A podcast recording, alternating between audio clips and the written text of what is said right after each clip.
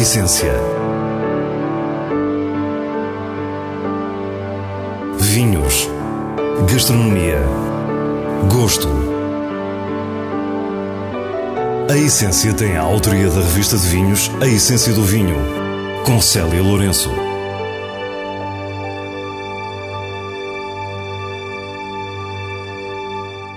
Boa noite.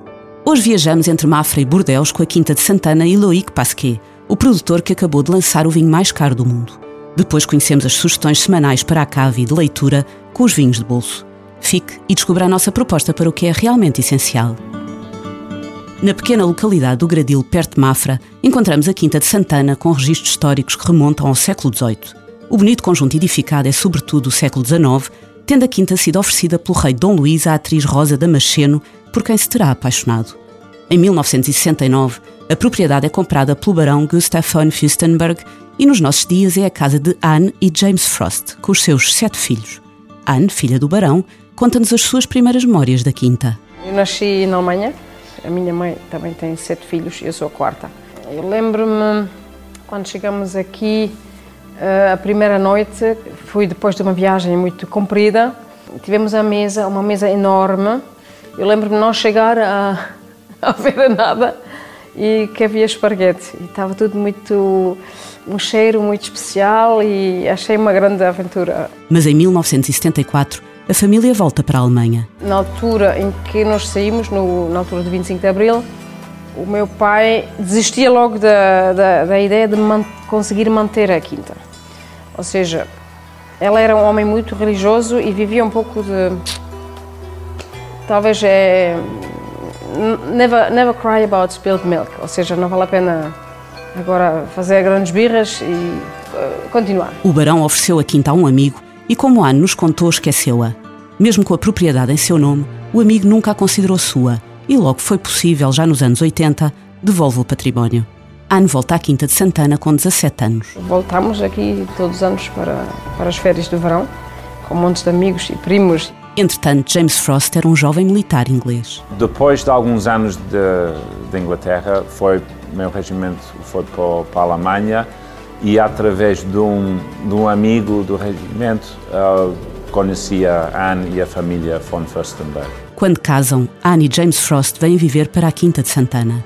James encontra a sua verdadeira vocação, já que nasceu numa família de agricultores. Eu adoro o campo, eu não posso viver num outro sítio do que no campo. Uh, adoro animais, eu sou mesmo um, um conservador de natureza. É tudo junto. Mas eu sou produtor de vinhos e, e gosto imenso e, e sinto-me como, como produtor de vinhos. Mas, mas é, é uma parte do meu. Um, make-up uh, como alguém do campo.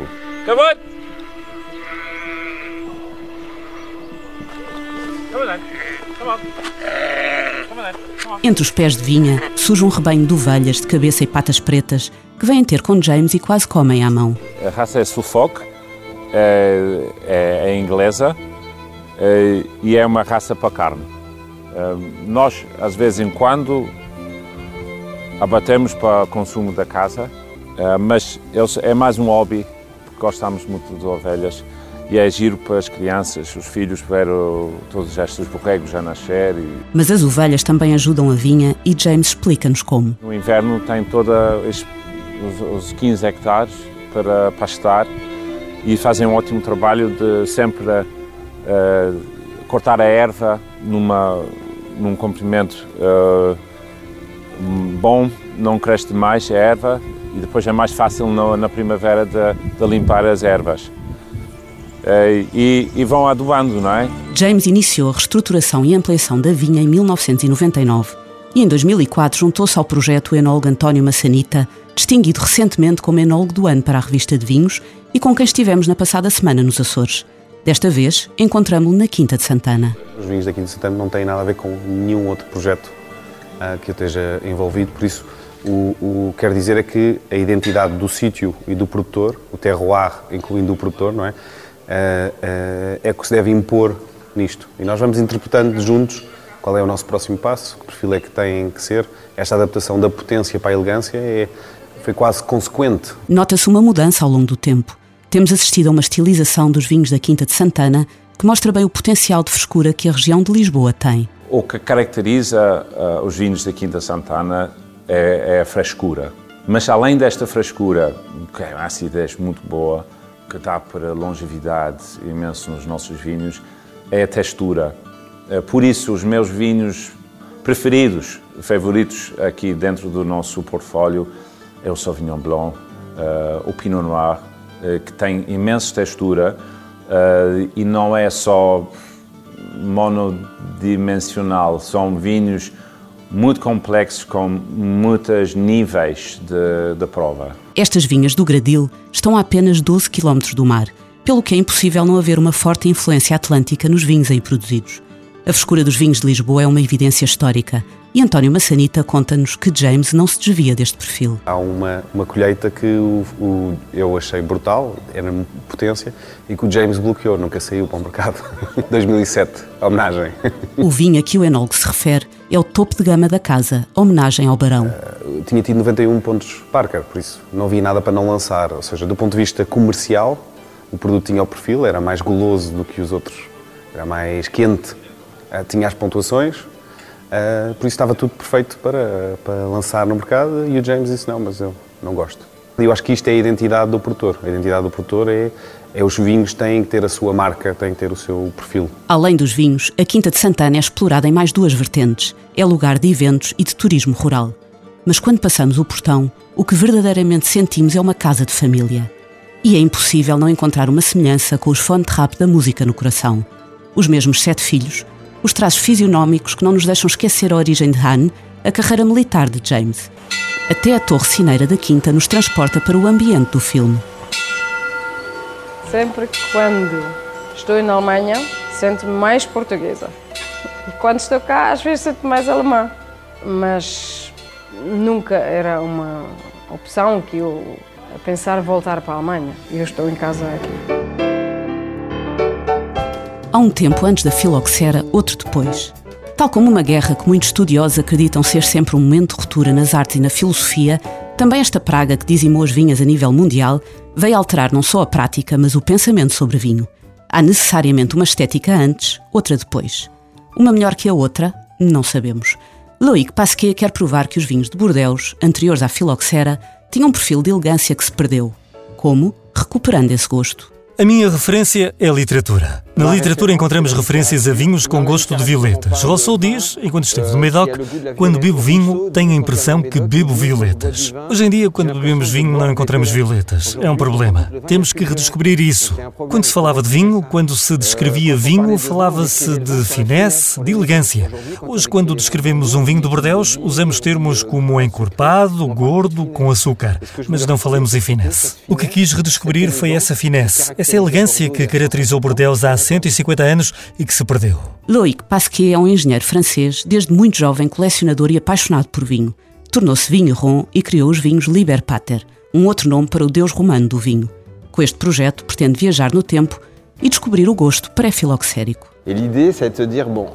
O que fazer para descobrir o gosto pré-filoxérico? E a partir daí investiguei muito, procurei na literatura e comprei uma propriedade, uma vinha, localizada sobre uma formação geológica anticlinal, atípica em Bordeaux, e nesse local podemos ter vinha de pé franco.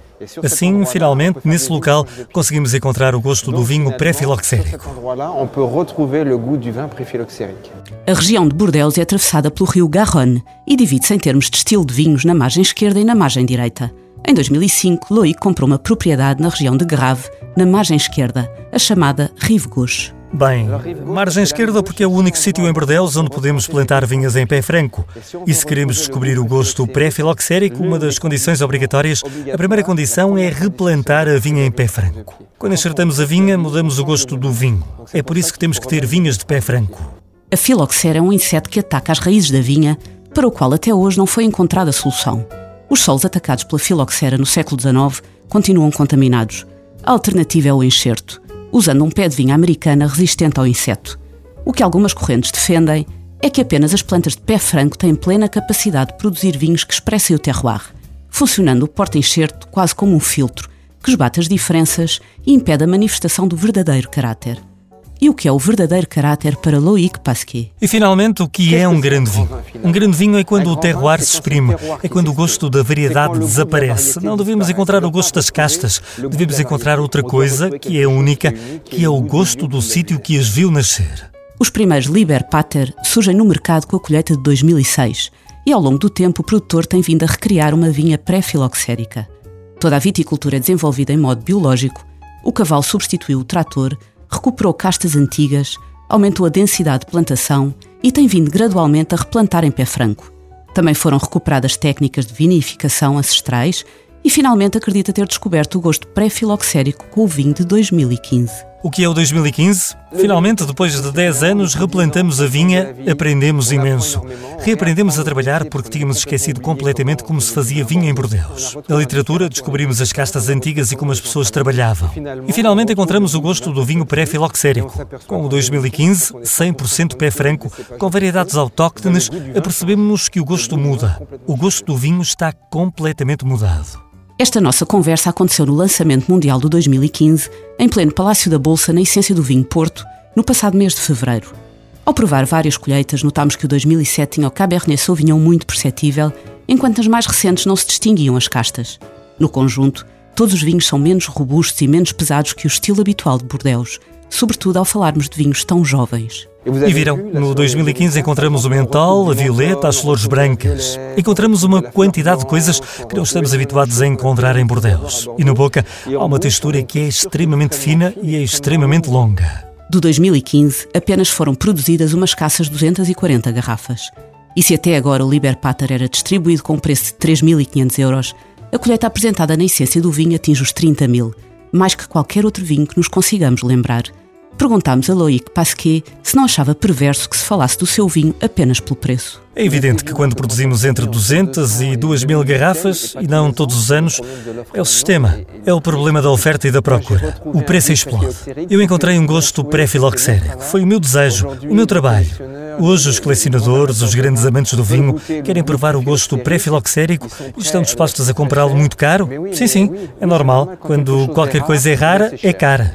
É assim. Em todo o mundo existem poucos exemplos de vinhas de pé franco. Em Portugal existem algumas e temos mesmo regiões onde a prática é possível porque o inseto não consegue sobreviver na areia. Estou a falar de colares e de algumas zonas da península de Setúbal, por exemplo. Loïc Pasquier descobriu o gosto do vinho de Rousseau. Nós, quando bebemos um colage de vinhas de chão de areia, algumas delas centenárias, com produtores que continuam a fazer vinho de forma tradicional, sabemos que não será muito diferente do que essa de Queiroz tinha no copo. Passamos agora às escolhas semanais que, como habitualmente, são assinadas pelo diretor da revista de vinhos, Nuno Pires, a partir dos selos altamente recomendado e boa compra da revista. Romano Cunha 2010 é um vinho tinto de Trás-os-Montes, lançado com 8 anos e produzido por Mário António Romano Gomes da Cunha. O lote de castas inclui Toriga Nacional, tinta amarela e tinta Roriz, e trata-se de um vinho vibrante na fruta, apelativa no caráter floral e setor na textura, ao mesmo tempo que não esconde a austeridade do lugar onde nasceu. É um grande vinho, por isso é altamente recomendado. Da herdade do Barranco do Val, no Algarve, chega-nos o Reserva Aragonês 2017. É um tinto goloso e acessível, com fruta madura e estrutura versátil para as refeições do dia a dia. Tudo exigências para uma boa compra. Nuno Diniz, chefe de cozinha e professor da Escola de Hotelaria de Lisboa, é um apaixonado pela cozida à portuguesa, o que o faz percorrer o país à procura dos melhores produtos. Essas viagens são verdadeiros testemunhos antropológicos que Nuno Diniz decidiu registar no livro Entre Ventos e Fumos. Nesta obra, o autor dá-nos a conhecer as curiosidades e a metodologia de confecção de mais de 100 variedades de enchidos, bem como os sítios e as pessoas que os fazem. Entre Ventos e Fumos Fumeiros e Enchidos de Portugal é uma edição da Bertrand. É com este vinho de bolso que nos despedimos. Para a semana, à mesma hora, teremos mais vinhos e muitas histórias contadas por quem os faz.